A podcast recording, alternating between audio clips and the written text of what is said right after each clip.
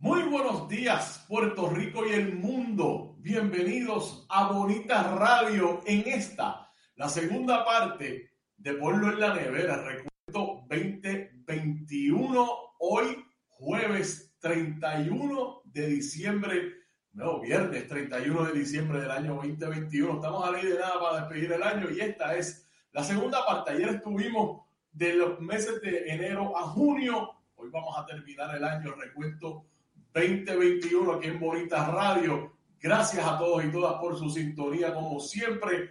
Antes que todo, vamos a hacer las menciones correspondientes. Recuerde que estamos en nuestra página de internet bonitasradio.net, que ahí puede acceder todo nuestro contenido. Además, puede hacer donaciones a través de PayPal y tarjetas de crédito. Recuerden que pueden hacer lo propio también en ATH Móvil. Búsquenos en la sección de negocios como Fundación Periodismo 21, rápido y fácil. También pueden enviar cheques, giros postales, correspondencia en general que quieran hacerle llegar a Bonita Radio a nombre de la Fundación PBB 284 Pio Box 194000.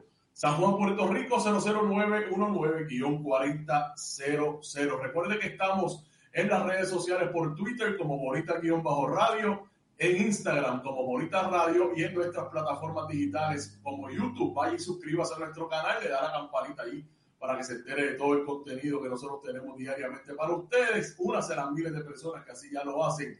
También en nuestra plataforma de podcast que nos puede escuchar a través de iBox, iTunes y Spotify. Gracias a nuestros auspiciadores, para que auspicien a nuestros auspiciadores. Buen Vecino Café, la cooperativa de Vega Alta, la cooperativa Abraham Rosa, la cooperativa de Juana Díaz y la cooperativa Manuel Cero Gandía con nosotros siempre. Bueno, aquí estamos.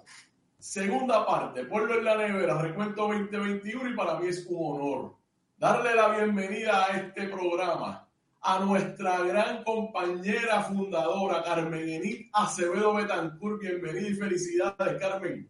Gracias, gracias, Rodrigo. Gracias a todos y a todas las que están por ahí y que están como siempre cuando Bonita Radio se enciende para hablar de ustedes, con ustedes y sobre todo de lo que tienen derecho a saber. Rodrigo, empieza tú con qué nos deparó el futuro del 2021 en julio de ese año, de este año.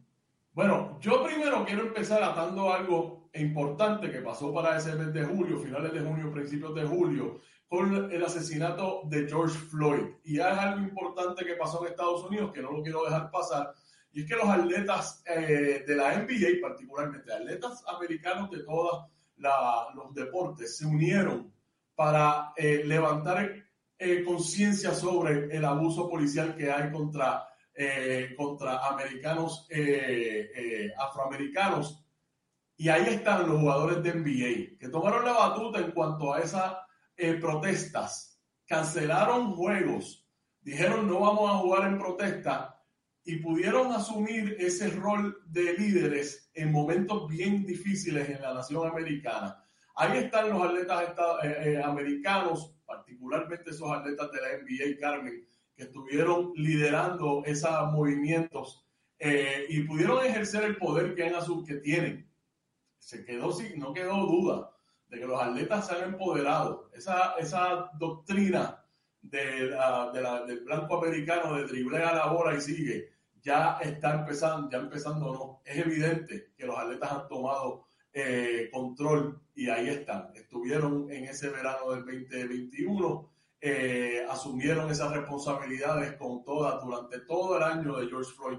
Así es que eh, eso es lo primero, Carmen, que quería empezar. No quería dejarlo pasar.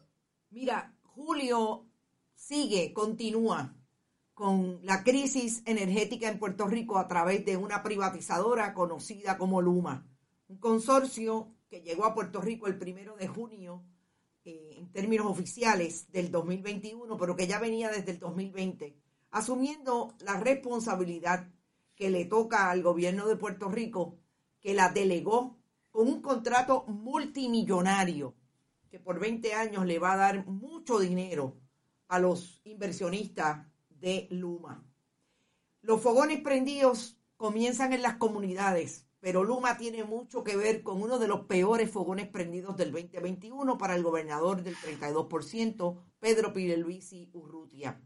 Wayne Stainsby desafió por mucho tiempo, por sobre seis meses, a los tribunales de Puerto Rico. ¿Te está gustando este episodio? Hazte fan desde el botón Apoyar del podcast de Nivos. Elige tu aportación y podrás escuchar este y el resto de sus episodios extra. Además, ayudarás a su productor a seguir creando contenido con la misma pasión y dedicación.